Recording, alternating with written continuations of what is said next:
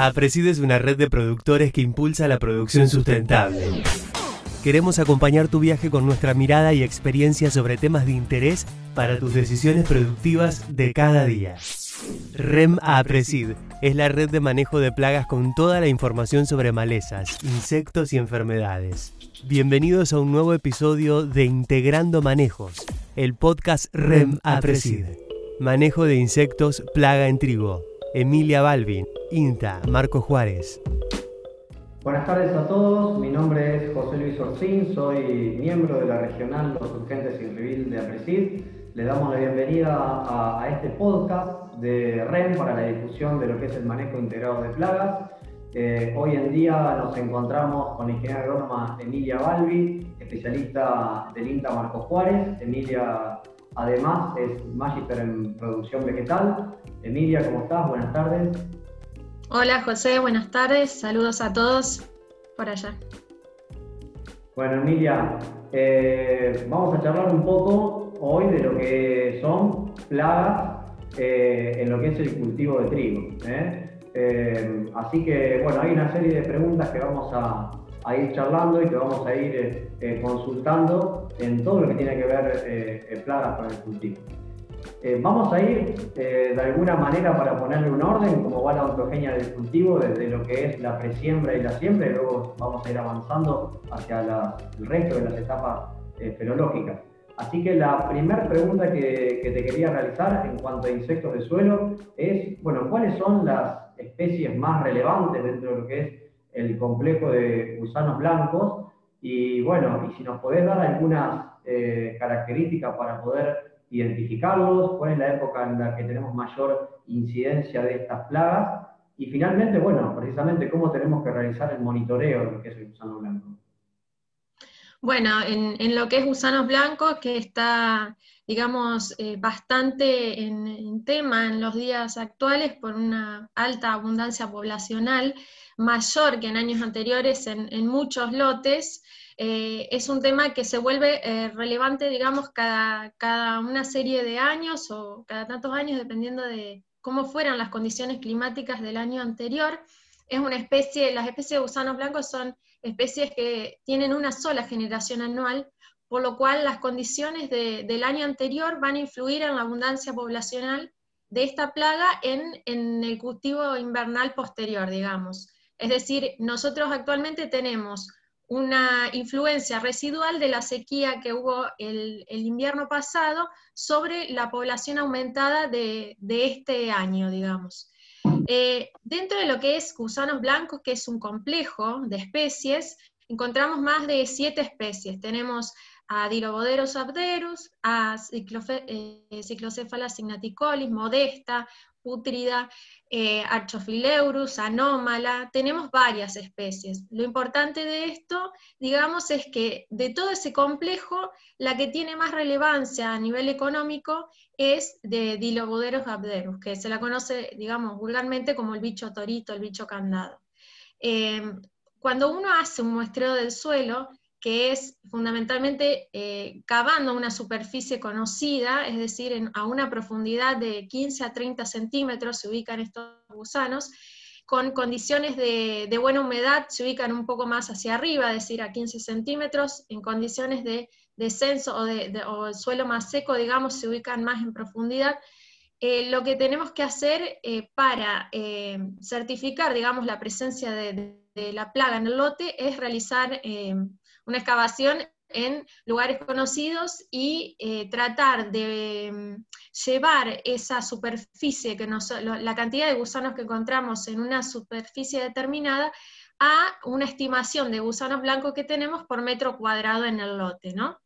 Entonces, lo que vamos a hacer es, primero podemos tener indicios de la presencia de gusanos blancos eh, por la observación de montículos, montículos por sobre la superficie del suelo, los montículos característicos que hacen estas especies, pero eh, es algo importante saber que eh, estos montículos los realizan cuando ya pasan al último estadio larval, es decir, las larvas más grandes, por lo cual a inicios del otoño puede que nosotros no observemos estos montículos y que por no realizar la excavación, digamos, o, o buscar con la pala, realizar el monitoreo realmente de suelo, eh, nos estemos pasando por delante una, una población que ya está y que eh, tal vez no, no, hubieron las condiciones de humedad o lluvias y demás para que se expresen en, en, el momento en que están en esa, pasando esa larva 3. Lo que ocurre es que estos montículos los realizan cuando reconstruyen la galería que se desarma después de una precipitación por la entrada de agua al suelo y em, y eso lo realizan las larvas más grandes, pero puede que estén las larvas 1 eh, o 2, son tres estadios larvales en total, las larvas 1 o 2 presentes en el lote y que por el montículo, eh, digamos que por no observar montículos nos los estemos pasando de largo.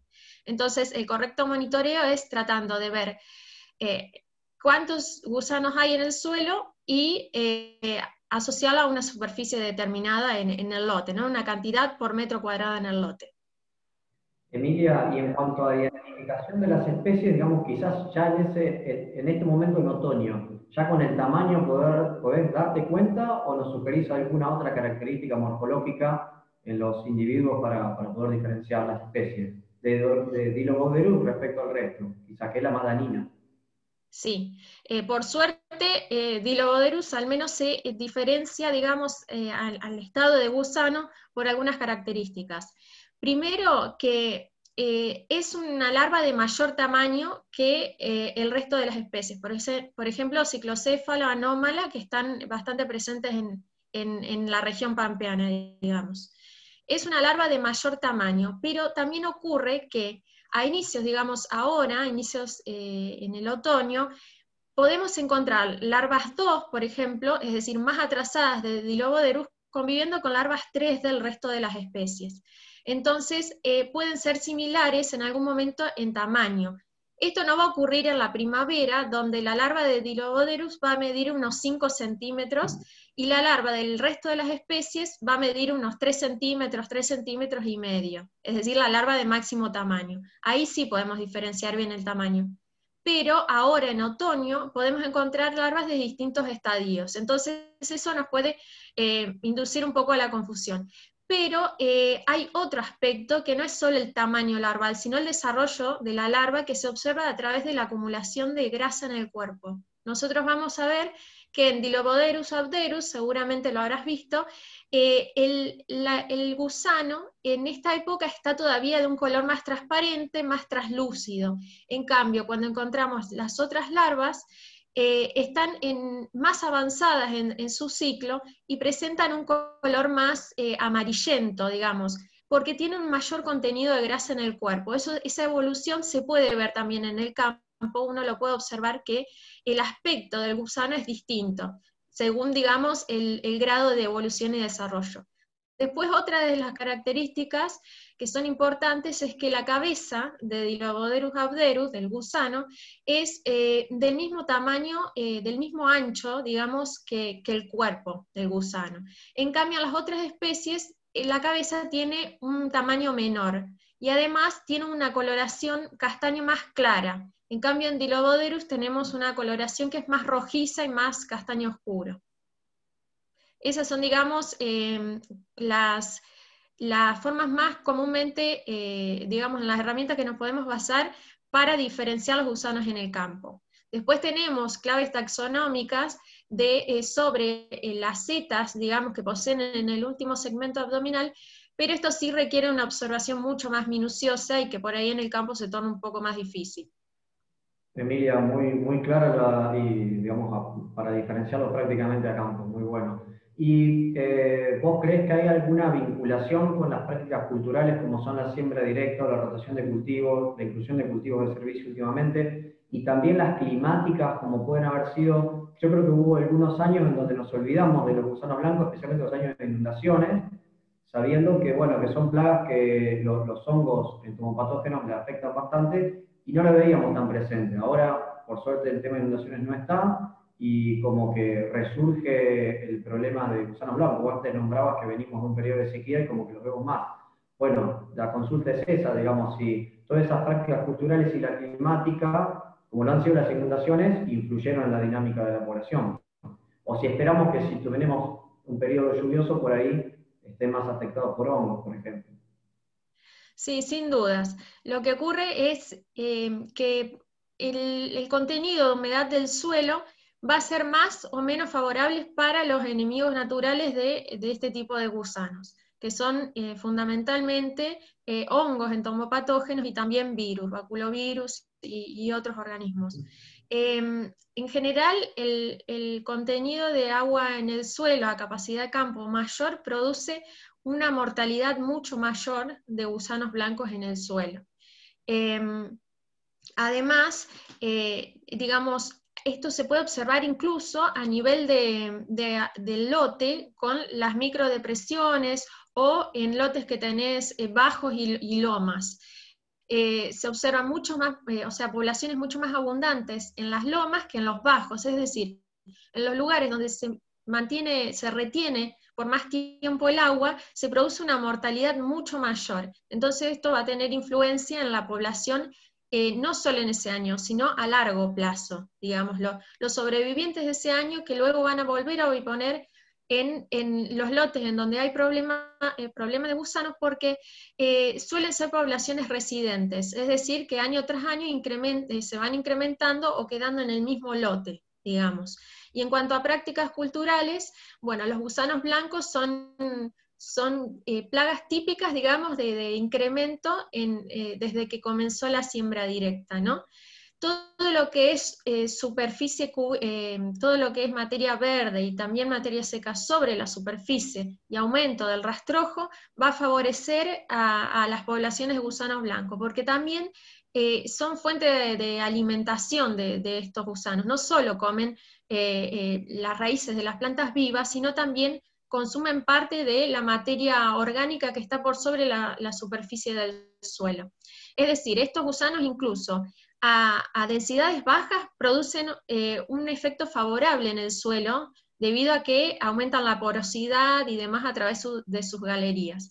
Pero bueno, si el ambiente es muy favorable, este aumento poblacional se va a dar año tras año y eh, va a provocar que se transforme realmente en una plaga para, para el cultivo de trigo.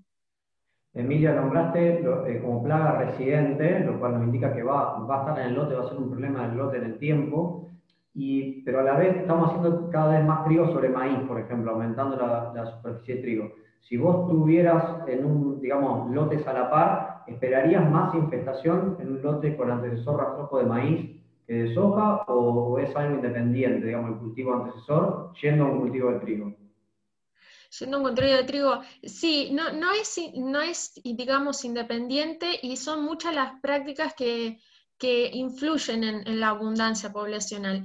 Eh, sin duda que va a tener relación con la cantidad de rastrojo que deja también uno y otro cultivo. Entonces podemos esperar una mayor abundancia en un rastrojo de maíz, además porque vas a tener por ahí presencia de raíces vivas que se van a degradar eh, con más lentitud que, en relación al cultivo de soja. Entonces todo eso puede hacer que eh, la supervivencia aumente. Además, la hembra en sí, para oviponer, eh, prefiere eh, lotes que tengan mayor cobertura o que tengan, digamos, eh, el rastrojo que queda, va a ser más favorable el de maíz al de soja para la oviposición de la hembra. Por lo cual, em, bueno, es probable que eso se produzca, digamos, que, haya una mayor supervivencia sobre el rastrojo de maíz.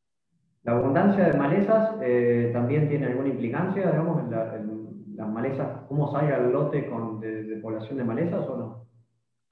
Eh, sí, eh, digamos, no solo digamos, son em, plaga común o en realidad plagas claves a través del tiempo, de la historia, en cultivos extensivos, sino que son plagas comunes en lotes de pastura, por ejemplo.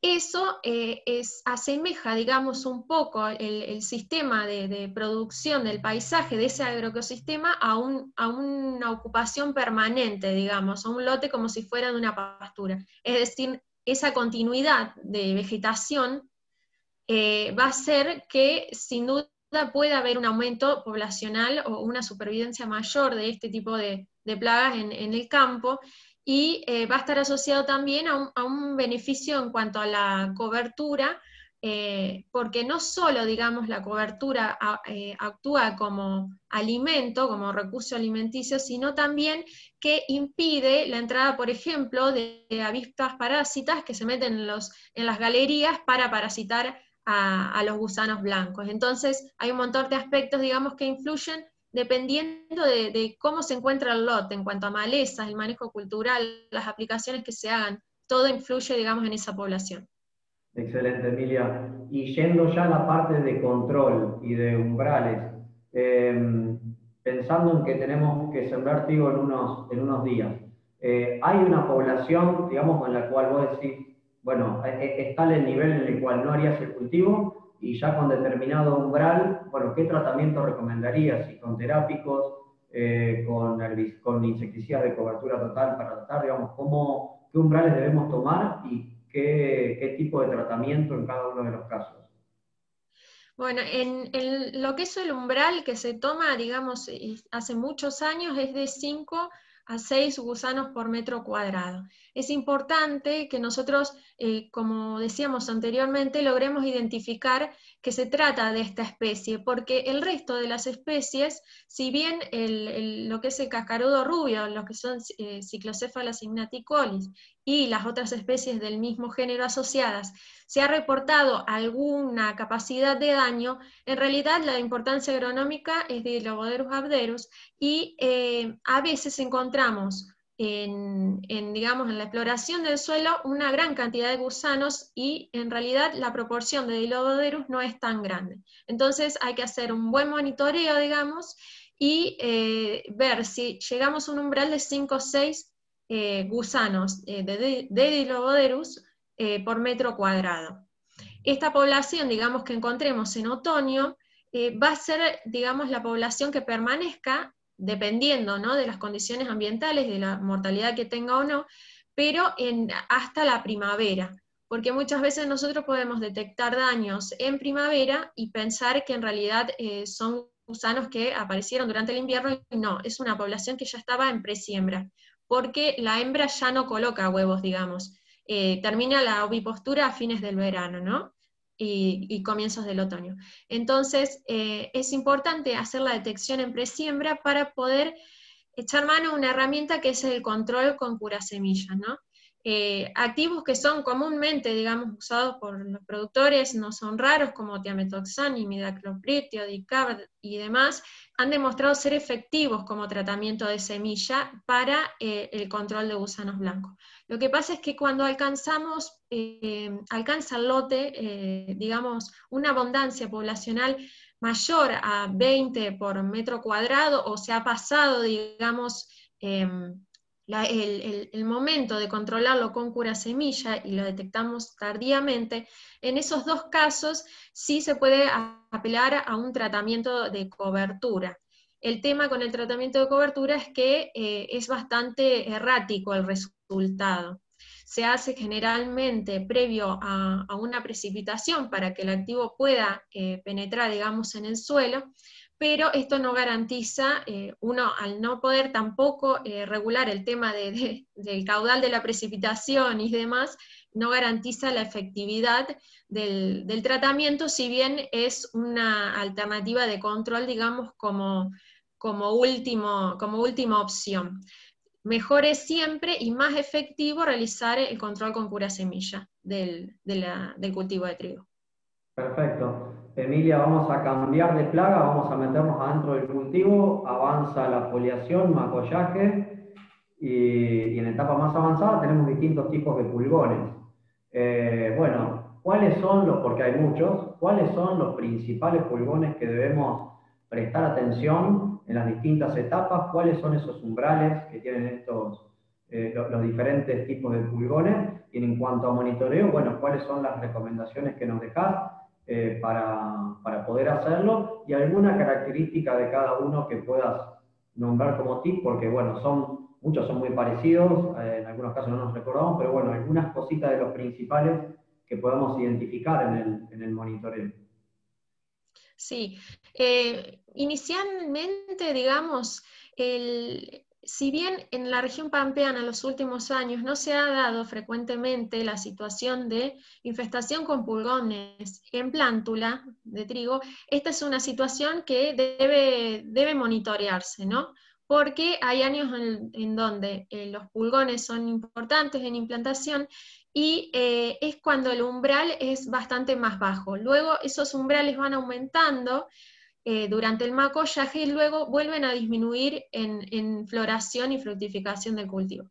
Entonces encontramos, por ejemplo, inicialmente al pulgón verde de los cereales. Eh, este, digamos, es un pulgón bastante conocido por los productores, características que nos, que nos ayudan a, a identificarlos. y a este y a todos los demás es, por algo, digamos, llevan su nombre, son los colores, fundamentalmente, y después si llegamos a, tener acceso, por ejemplo, a una lupa y demás, la longitud de las antenas, los sifones, están bastante bien caracterizados y hay tablas em, sintéticas, digamos, que podemos buscar eh, como para identificar uno u otro. El, el, pulgón verde de los cereales tenemos eh, como umbral, por ejemplo, 3 a 5, 3 a 5 pulgones por planta en lo que es eh, implantación, ¿no? que es un umbral, digamos, bastante bajo, pero tiene que estar, eh, ser una infestación de manera generalizada. Es decir, nosotros tenemos que recorrer el lote en presiembra también e ir observando a ver qué vemos, por ejemplo, en las malezas, que se pueda ir trasladando después al cultivo, o observar, digamos, desde el momento cero el lote, ¿no? Eh, en lo que es, por ejemplo, em, luego del pulgón verde puede estar presente también el pulgón de la avena o el pulgón amarillo. El pulgón de la avena es aquel que eh, tiene una tonalidad un poco más oscura que el pulgón verde y tiene en torno a los cornículos o sifones de dos áreas más rojizas, digamos, dos como áreas más em, oscuras que eh, permiten en el campo identificarlo. Luego tenemos el pulgón amarillo, que se diferencia bastante bien, digamos, de estos dos, que también se presenta en estas etapas, eh, se puede presentar en macollaje, en etapas tempranas. Eh, todos estos pulgones, y hay también el pulgón negro de los cereales, que también aparece en macollaje, tienen un umbral, digamos, ya en macollaje de 10 a 15 pulgones por planta. No, no están tan presentes en implantación, eh, no es frecuente, sino más bien un poco más avanzado ¿no? Eh, la estación. Eh, y luego vamos a encontrar en, espigazón, si bien podemos encontrar estos pulgones también, ya van a aumentar los que son más de, de, la fase vegetativa, van a aumentar un poco lo que es la densidad requerida como umbral de control, ¿no? Por ejemplo, a 30, 40 pulgones por planta, lo que es pulgón amarillo o pulgón negro de los cereales. Pero en lo que es eh, el pulgón de la espiga, o si apareció pulgón ruso, que se da en condiciones de sequía, generalmente primaveras muy secas, estos sí van a tener un umbral de control bastante más bajo de 5 eh, pulgones por planta en floración, digamos por tallo, por espiga, en floración eh, para lo que es el pulgón de la espiga, que después aumenta un poco su umbral en, grano acuoso y a medida que avanza el cultivo es como que se va volviendo eh, menor la, potencialidad del daño que pueda causar, ¿no? En la medida que avanza el llenado de grano. Y en lo que es pulgón ruso, que no se suele dar, digamos, en implantación, eh, es un, digamos, alcanza un umbral de 5% de plantas atacadas en floración, que es un umbral muy bajo, es decir, 5% de plantas con eh, presencia de estos pulgones, tiene una, saliva tóxica muy, muy fuerte, produce un estriado también en las hojas, es un pulgón que tiene antenas muy cortas, eh, es de un cuerpo más ovalado, más chato, es bastante característico y eh, bueno, es muy dañino, pero no, suele darse con frecuencia. Pero los años que aparece es importante monitorearlo para evitar, digamos, pérdida de rendimiento importante. El pulgón del negro de los cereales, que se agrupa más con el grupo de, del amarillo, el de la avena, es decir, los que atacan más en etapas vegetativas, es un pulgón muy característico porque, bueno, además del color, tiene un aspecto así como aterciopelado, y bastante tiene como unos pelos brillosos que se pueden ver eh, a simple vista, digamos, en el campo, ¿no? Para monitorearlos es importante bueno, nada, eh, agacharse, eh, observar las hojas, tanto en la cara adaxial como abaxial, como que no queda otra, y eso, en cuanto más preciso sea el monitoreo, mejor nos va a permitir anticiparnos a un posible problema. Lo que nosotros tenemos que ver es qué población tenemos, si detectamos una población inicial y también, ver cuál es el pronóstico eh, climático y si va a ser favorable, es decir, si nosotros podemos llegar a tener un aumento poblacional de estos pulgones. En general, eh, los aumentos se dan con el aumento de la temperatura en la primavera y por eso, eso eh, la primavera es, cuando el cultivo está en floración, un momento clave también para hacer un monitoreo adecuado de los pulgones. Emilia, para cerrar el tema de pulgones, eh, para bajar su población, ¿qué cosas podemos hacer de lo cultural si, si hay trigos con distintas sensibilidades a, los pulgones en cuanto a fecha de siembra, enemigos naturales que pueda haber? Y lo otro es si hay algún principio activo que sea específico para lo que es eh, pulgones. En, cuanto a enemigos naturales, bueno, sí, hay muchos.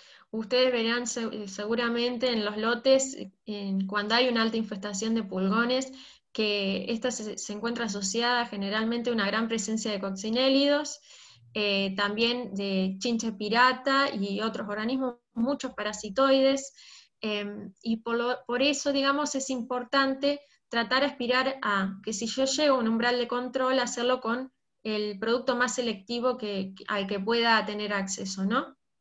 Entonces, en ese caso, em, vamos a tener la posibilidad de, optar, en, lugar de usar, por ejemplo, un piretroide que me va a afectar también a toda esa fauna benéfica, usar con algún, algún producto selectivo, que si bien están saliendo, digamos, algunos al mercado, no hay muchos todavía, pero, em, por ejemplo, lo que es el, principio activo sulfoxaflor eh, tiene bastante selectividad, o eh, si estamos hablando de, pulgones que están presentes en implantación, también podemos aumentar, digamos, esa selectividad utilizando em, el, principio activo como terápico de semillas, ¿no? que también eh, disminuye esa accesibilidad que van a tener el resto de la fauna benéfica a el consumo del insecticida en sí.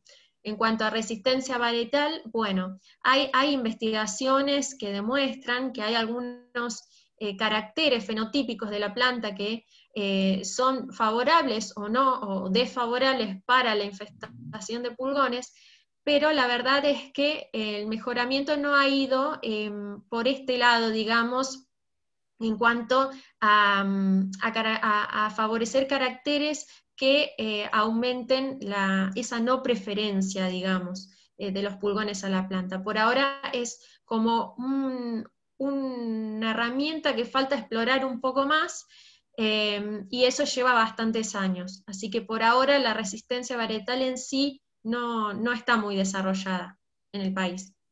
Bien, Emilia. Eh, bueno, el tiempo del, podcast es breve, eh, podríamos hablar un montón de tiempo de, todas las plagas, pero bueno, ¿cuáles son esas plagas que nos están quedando afuera para resumidamente nombrar? Se me ocurre eh, militar tardía, verdadera, desgranadora, chinches que están apareciendo cada vez más. Bueno, ¿cuáles son a tu criterio? Eh, resumidamente, aquellas plagas que debemos prestar atención también en el cultivo de trigo.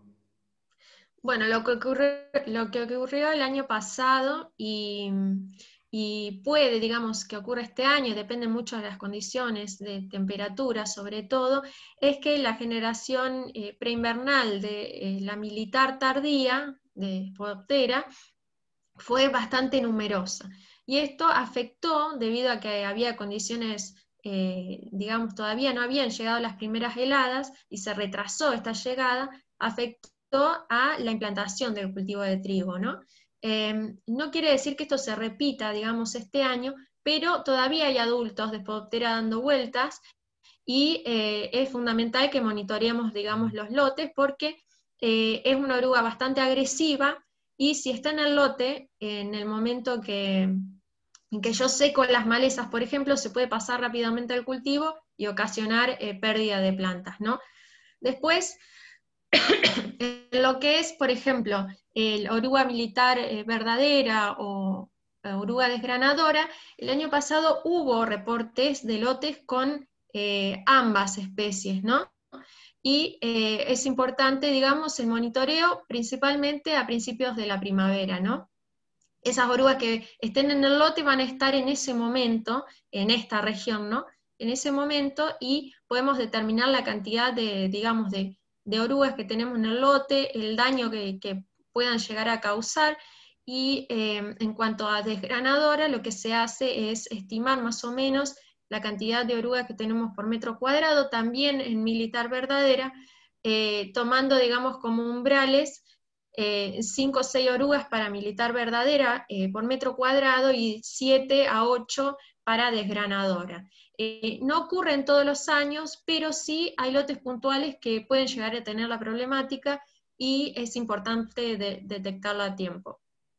En lo que es chinches, el trigo funciona como un puente, digamos, un, hospedero intermedio después de la salida invernal de, la diapausa, de, la, de Nesara viridula sobre todo, y eh, lo que hace es eh, llegar al cultivo para tratar de reactivar, digamos, tener, eh, obtener alimentos, recursos alimenticios para reactivar un poco el metabolismo antes de comenzar a reproducirse, ¿no? Y suele ocasionar daños importantes en cabeceras y borduras. Se, se, toma como un umbral 10 eh, chinches por metro cuadrado, si bien no está hecho para, para acá, para Argentina, sino para eh, las regiones productoras de trigo de Brasil, se toma como 10 chinches por metro cuadrado el umbral, pero eh, es importante hacer un monitoreo, digamos, del interior del lote, no solo la cabecera, porque no es común que lleguen, a este umbral, lleguen a este umbral, digamos, las poblaciones de chinche en los trigos de esta región. Puede darse en algún daño, año en particular, pero eh, no es lo más frecuente, por lo cual hay que hacer un, buen monitoreo, digamos. Eh, no solo en las cabeceras, que suele haber mayor eh, abundancia, sino también en el interior del lote. Bueno, Emilia, para finalizar, se viene la pregunta podcast, que se va a repetir en, los diferentes episodios de lo que es manejo integrado de plagas, y precisamente es ¿Cuál es tu opinión sobre el manejo integrado de plagas en los sistemas productivos de nuestro país? Bueno, el manejo integrado de plagas es, em, digamos, un concepto que abarca muchas herramientas, de las cuales no, hacemos uso en su integridad, digamos, en, nuestra región, por el sistema productivo, por las características de las superficies, digamos, también que se trabajan de, la cantidad de tiempo que requieren los monitoreos y demás, eh, lo que solemos hacer es por ahí un uso bastante exclusivo de una sola de las herramientas, que es el control químico. Eh, cuando realmente esa herramienta falla es como que volvemos a insistir sobre esa herramienta, aumentando las dosis eh, o cambiando los principios activos, pero eh, el hecho de hacer un real manejo integrado de plagas requiere incorporar muchos otros elementos al sistema, volverlo más complejo que, eh, lo que actualmente, digamos, em, lo, tratamos. Eh, realmente es un sistema bastante simplificado el que tenemos actualmente y nos hace falta aprovechar un poco más el resto de las herramientas eh, con las que eh, debería hacerse un manejo integrado, es decir, control cultural, aprovechar mucho la información, también generar más información en lo que es el manejo de plagas según eh, distintas fechas de siembra, distintos materiales genéticos. no tenemos mucha, mucha variedad en cuanto a, resistencia, no tenemos mucha información en, cuanto a, hospederos de no preferencia, digamos, en cuanto a las plagas o información sobre el mejoramiento en cuanto, en, pos del manejo de plagas en sí, eh, lo que es, eh, bueno, mecánico, en lo que es todo lo cultural referido a lo mecánico, por ejemplo, en lo que es gusanos blancos, en varias partes del mundo, en la remoción de la tierra sería uno de los métodos de control que favorece el control por aves, pero eh, eso, digamos, en, nuestro sistema no, no, en la mayoría de la región pampeana que realiza siembra directa, no sería una de las técnicas, eh, digamos, a, usar en un futuro. Entonces tenemos que pensar en, otras herramientas, por ejemplo, favorecer más el control biológico, general algunos em, activos, eh, algunos digo principios eh, que puedan favorecer ese control biológico, es decir, no aplicarlo directamente, pero sí eh, tratar de salvaguardar aquel, control natural que está en el lote, eligiendo algún principio activo, ya sea para controlar una u otra plaga, pero que no afecte los enemigos naturales del resto de las plagas del lote. Y eh, bueno, algo que es, digamos, importante es tratar de hacer una visión de un sistema más complejo y más resiliente. Es decir, eh, por ejemplo, el control natural de plagas es em, mayor al 90% en muchas de las plagas que encontramos en el campo. Entonces, si nosotros pudiéramos aprovechar esa, eh, esa er, y utilizar como herramienta eh, favorecer ese control biológico natural que se da en el campo, sería eh, mucho mejor que intentar por ahí controlar las plagas que son por ahí un porcentaje del 10%, a veces hasta menos, residual de lo que no cubre ese control biológico. Entonces tendríamos que ver la forma de favorecer algunas otras herramientas que nos ayuden a tener un sistema un poco más resiliente y que no nos haga tan dependientes de, insumos externos, ¿no? Emilia, bueno, un poco a eso creo que apuntan estos, estos podcasts, así que ha sido por demás de clara en todas las, preguntas. Eh, quería agradecerte por, tu tiempo, por, todo lo que nos comentaste en este, en este rato. Y bueno, eso, agradecerte por, haber participado. ¿eh? Muchísimas gracias. Bueno, les, agradezco a ustedes la, invitación y estoy a disposición para, para cualquier consulta que tengan o, bueno, eh, cualquiera que quiera charlar respecto a plagas, tienen mis contactos. Gracias, Emilia. Nos estamos viendo. Bueno, hasta luego. Las siguientes empresas sponsors son parte de la REM. Bayer, Corteva AgriScience, FMC, Summit Agro, Sumitomo Chemical, Singenta, UPL, Rizobacter, PLA. Los esperamos en el próximo episodio de Podcast REM, Integrando Manejos.